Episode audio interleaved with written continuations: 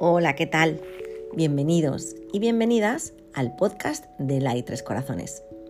Hoy os quiero contar, de mano del post de mi compañera Laura, por qué es tan importante ser optimista en la vida y las formas en las que podemos potenciarlo. Mucho se habla a día de hoy que la positividad está sobrevalorada, pero ¿sabes cómo funciona el cerebro y los beneficios que aporta ser positivo en tu día a día?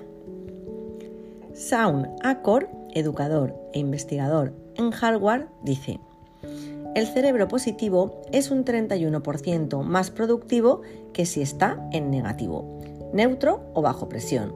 Si encontramos una manera de volvernos positivos, lograremos aún mayores éxitos al poder trabajar más duro, más rápido y con más inteligencia. ¿Y cómo afecta a nuestro cerebro ser más positivo? La positividad influye en el cerebro a través de los mensajeros químicos, neurotransmisores, como la dopamina, serotonina y oxitocina, que ayudan a mantener una salud física y mental, enviando instrucciones de las células cerebrales a los músculos y órganos. De esta manera conseguimos beneficios en nuestro día a día como obtener mayores logros, mejorar la salud física y emocional, disminuir el estrés, ser más persistentes y longevos y sobre todo ser más felices. Pero, ¿sabías que hay muchas maneras para potenciar nuestra positividad? Algunas acciones, como las que te voy a contar a continuación, te pueden ayudar a ser un poco más optimista en tu día a día. Allá vamos.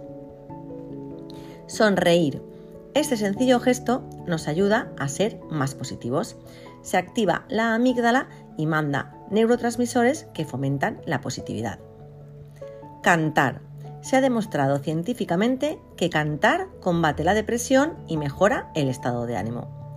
Crucigramas o alguna actividad que ocupe completamente tu mente para evitar los pensamientos rumiantes de nuestro día a día. Ayudar. Ayudar a otra persona a resolver su problema te aportará un sentido de logro y a ver desde otra perspectiva tus propios problemas. Y meditar. La práctica de la meditación te ayuda a alcanzar un mayor nivel de conciencia para ser conscientes de nuestros propios pensamientos negativos y de ese modo aceptarlos y darles una vuelta para que no te afecten. ¿Y tú? ¿Notas diferencia de cuando tienes un día positivo a cuando afrontas un día con malos pensamientos? ¿Tienes alguna manera de mantenerte positivo en tu día a día? Pues cuéntanoslo. Además, no te pierdas el vídeo que nos comparte Laura en el post en la web www.laitrescorazones.com donde puedes dejarnos cualquier comentario. Y también nos puedes encontrar en redes sociales como arroba laitrescorazones.com. Y nos despedimos esperando que a partir de hoy intentes potenciar ese optimismo que todos tenemos.